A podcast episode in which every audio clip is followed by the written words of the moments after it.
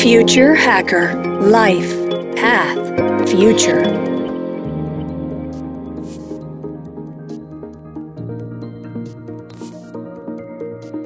Olá pessoal, bem-vindo ao Future Hacker.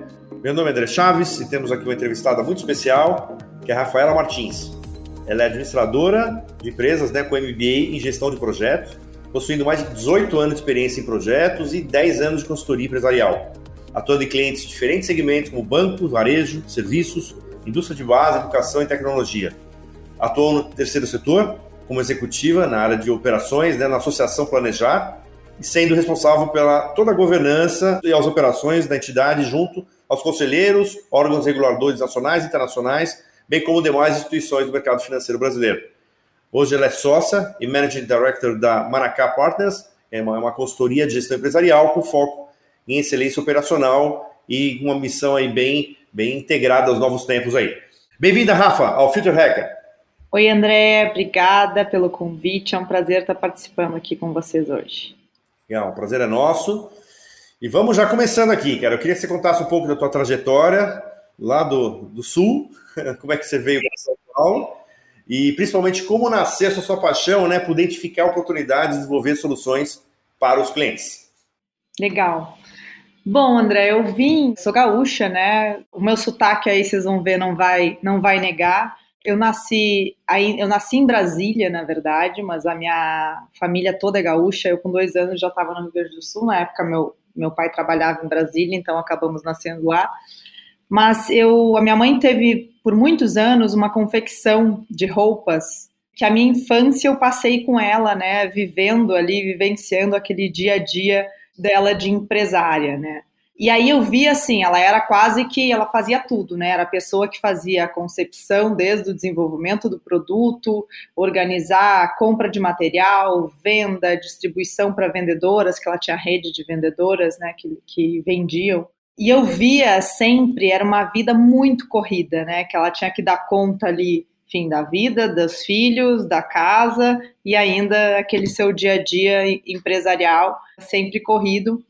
E aquilo com o tempo, olhando sempre aquilo e vivenciando, né, como filha aquilo, eu dizia, gente, não é possível, né? Tem, parece que está sempre correndo para conseguir dar conta e, e não consegue, enfim, né, financeiramente falando, era sempre aquela loucura. E, e eu comecei com o tempo me envolver, eu vendia para elas coisas, eu tentava sempre apoiar de alguma forma, desde o início, organizar melhor ali aquela rotina dela. À medida que eu fui crescendo, né, fui me envolvendo mais no negócio, e eu comecei a ficar muito sempre curiosa de como é que a gente poderia fazer aquele negócio, enfim, não ser tão cansativo, exaustivo que era. E, eu acho que ali foi a semente, né, que começou a germinar e começou a gerar aquela minha curiosidade para sempre buscar alternativas e soluções. Depois, na época de colégio, né, eu comecei a me envolver com Junior Achievement, tem sempre aqueles programas de escola. Depois, na faculdade já de administração, eu fui me envolver com empresa júnior, que é a empresa que presta consultoria dentro, vinculada às universidades, né? Então comecei a me envolver sempre com projetos e sempre buscando né, soluções ali para todos os, os trabalhos que a gente vinha fazendo. E eu sempre fui muito curiosa, sabe, André, de, de olhar e eu sempre gostei de saber das histórias das pessoas e o quanto, ao me envolver, a questionar ali a, a vida de cada um, a, a gente vê onde a gente pode trocar, né, e pensar em oportunidades juntos, enfim. Depois que eu saí da faculdade, no final da faculdade, eu fui trabalhar na Gerdau, fui ser controller de projetos de engenharia. E aí eu fiquei dois anos lá e depois acabei entrando oficialmente no mundo de consultoria empresarial. E aí que foi, que eu fiquei cinco anos, né, era na Cozinha Consulting na época, e, e me envolvi em projetos de diferentes segmentos. Foi uma experiência muito ampla e, e a gente começou a ver, né, ali que esse know-how de se envolver no, no, no, cliente, né, e entender a necessidade específica para cada um deles e desenvolver uma solução específica era algo sempre muito particular. Cada cliente tinha a sua necessidade e eu adorava pensar naquilo, né? Tá, qual será a solução para esse negócio, né? E buscar, e a gente ir atrás, e se envolver, buscar o que existia de mais inovador, de melhores metodologias, e construir algo para aqueles clientes. Né?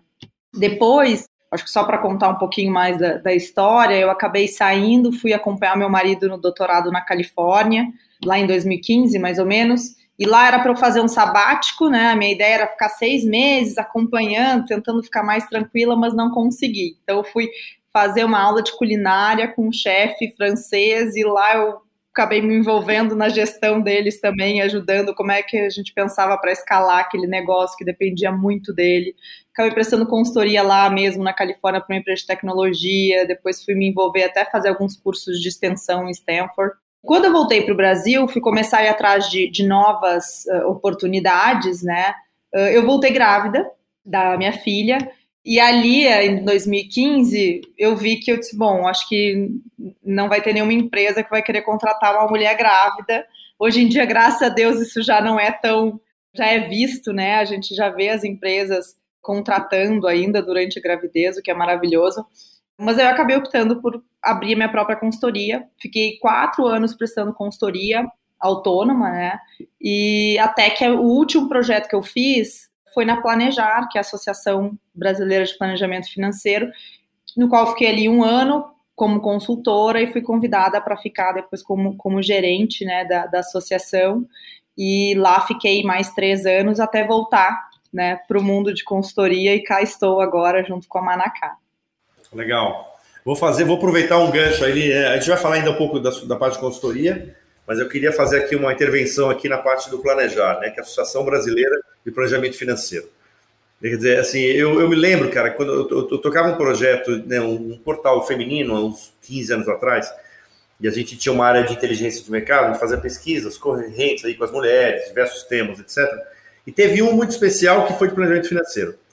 E, eu, e a gente, foi muito engraçado que na entrevista a gente teve um, uns insights assim maravilhosos, assim, né? A gente fez um focus group, etc que a gente fez quali, né? A gente fez mais quali o projeto. E a gente percebia assim que as meninas falavam que se queixavam que os produtos financeiros eram feitos de acordo com a jornada, mais ou menos uma carreira masculina, porque assim as mulheres sabem que assim elas vão ter filho, vai, volta, então elas assim elas estão sempre numa ir e voltando, né, das que teoricamente não conseguem, né, tá trabalhando ao mesmo tempo, etc. E aí existe uma queixa meio que coletiva assim, consensada entre elas que, na verdade, faltava ter uma visão feminina da criação de produtos financeiros. Primeiro, você acredita nessa premissa? E se sim, você acha que assim é, falta essa criação de produtos pensando mais ou menos na, na vida e, e da, da, da jornada feminina? Olha, André, eu acho que antes de falar de produto, né, e aí eu, por ter atuado ali mais de três anos na Planejar, a gente sabe que o planejamento financeiro, acho que é legal dar um passo para trás. O planejamento financeiro, ele vai pessoal, né, ele vai muito além de oferta de produtos financeiros, né, para as pessoas. Então, a Planejar lá tem um papel, uma associação, ela é a entidade que regula uma certificação internacional que chama o Certified Financial Planner, né, que é uma, uma certificação que é, nos Estados Unidos já é uma profissão, né, de mais de 50 anos, já tem mais de 100 mil, quase 100 mil profissionais certificados no, nos Estados Unidos, e o Brasil agora tá, fez 20 anos recentemente, e tem está atingindo né, cerca de 8 mil agora em 2022. Quando eu entrei lá na associação, eram 2 mil profissionais certificados, né? E, e, e o que, que significa esse profissional? É, a gente costuma dizer que é o médico das finanças, né? Aquele profissional que ajuda as pessoas a pensar e organizar a sua vida financeira. Né? Porque uma pessoa, a gente brinca ainda, desde que ela é um embrião, ela já tem uma vida financeira sendo construída, né? Porque desde os pais pensando aquele bebê, aquela criança, enfim. E, e, e essa questão financeira, ela caminha pela, pela vida inteira da pessoa. Eu acho que um ponto importante, antes ainda então de falar de produto, é que o planejamento financeiro ele vai, ele tem que ter o, o ser humano, a pessoa como centro. E ele parte, quando a gente pensa até nos temas do planejamento, são seis temas né, que, que, que englobam.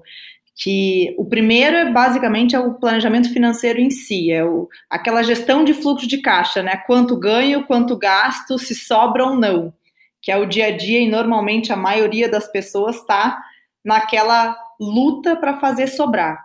Né? A segunda é a parte de gestão de ativos e investimento, que é uma vez que sobra, aonde eu consigo aplicar, que começa a entrar normalmente alguns produtos de investimento. Né? Terceiro, começa a entrar o planejamento de aposentadoria, que é olhar lá na frente, né? Porque a gente tem que se preparar hoje para daqui uns anos conseguir usufruir melhor, né? Já que a gente não vai estar tá mais na, na etapa de acumulação lá na frente, a gente vai ter que ter uma reserva para poder viver. Depois tem a parte de riscos e seguros, que é, poxa, eu sou uma pessoa, eu tenho filhos, eu tenho alguém que depende de mim, né, a minha profissão exige algum seguro, enfim. Depois a parte de planejamento tributário, fiscal, que tem todo uma, enfim, um conhecimento aplicado ali para, ainda mais no Brasil, né, que existe uma série de nuances e particularidades. E por fim entra o planejamento sucessório, que é, ok, um dia não estarei mais aqui, né? O que, que vou fazer com o que acumulei até lá? Então, uh, quando a gente fala em produto, ele acaba permeando todos esses momentos, né, André? Não só a parte de, de investimento que normalmente fica na cabeça das pessoas, né? E a gente tem que olhar para todos esses pilares. Eu não acho, acho que sim, é, quando a gente pensa, existe produtos específicos para mulheres, a gente tem cada vez mais produtos interessantes no mercado. Mas no momento que tu coloca a pessoa, né, como ponto focal, e o que aquela pessoa e aquela família precisa, os produtos e serviços né, melhores para aquela família, para aquela mulher, né, para quem for, eles têm que ser desenvolvidos e construídos para aquela particularidade, para aquela pessoa em questão. E não existe um, uma receita única, né? O fato, porque cada um tem uma, uma vida, tem gente que tem, enfim, que herda, inclusive, dívidas, tem gente que herda patrimônio e tem que saber como lidar, tem gente que perde tudo, tem gente que vive só no dia a dia ali naquela gestão, né, de conseguir pagar, é, é ganhar hoje para gastar hoje, né, e, e, e esse é o desafio da maior quantidade da população brasileira.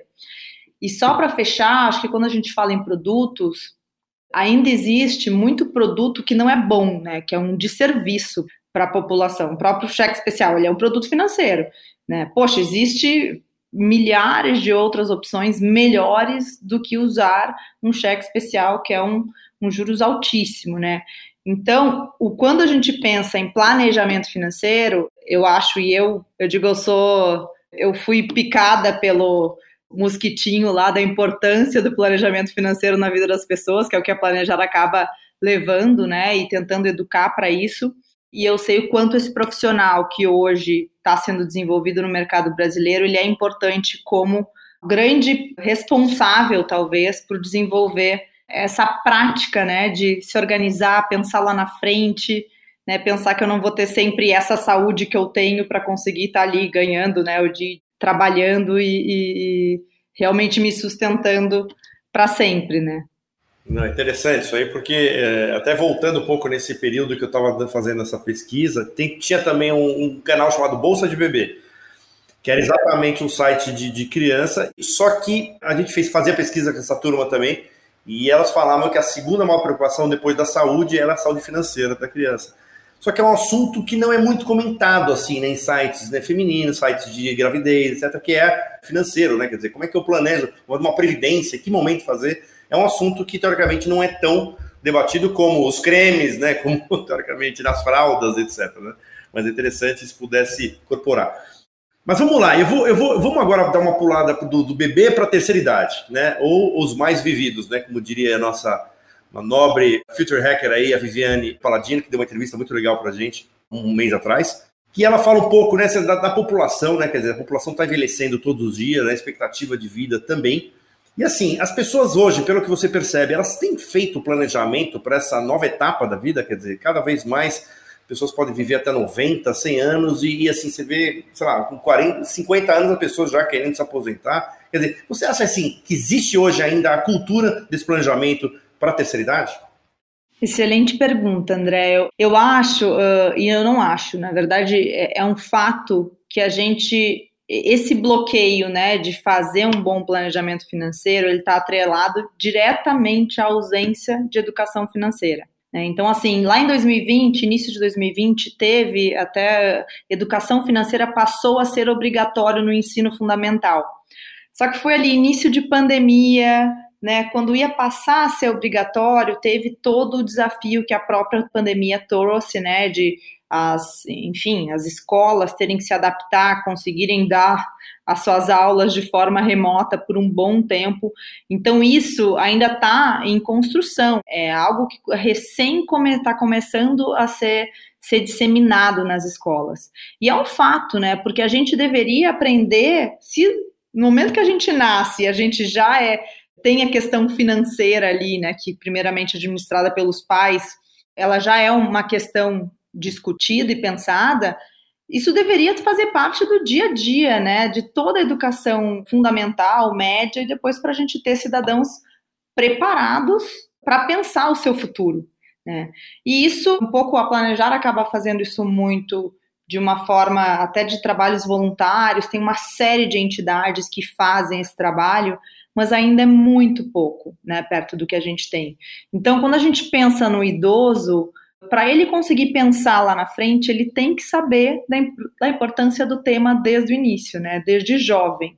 E com certeza é um fato que hoje em dia a gente está com a expectativa de vida aumentando. A gente tem hoje um pouco mais de 14% da população brasileira tem acima de 60 anos. Em 2030 a gente vai ter cerca de 23 mais ou menos. Em 2060 é mais de 32% da população brasileira que será acima de 60 anos e vivendo muito mais, né? Ou seja, eu vou me aposentar ainda aos 60 anos, né? Eu vou ter que ficar 40 anos então consumindo aquilo que eu consegui guardar, né? Será que eu tenho condições de até lá guardar o suficiente para consumir por esse período? Ou então, como posso me manter ativo, né, para continuar fazendo a manutenção dessa minha renda por mais tempo e me aposentando mais tarde? Que é uma discussão que a gente tem desde agora, né, com previdência, enfim, mas é um desafio, né, e ele passa necessariamente pela educação, não adianta. Perfeito. A gente vai finalizar esse primeiro bloco aqui, o segundo a gente vai entrar um pouco mais a fundo em consultoria e a parte de futuro. Pessoal, logo mais aí o segundo episódio, papo ótimo aqui com a Rafa Martins. Até logo mais. Future Hacker Life Path Future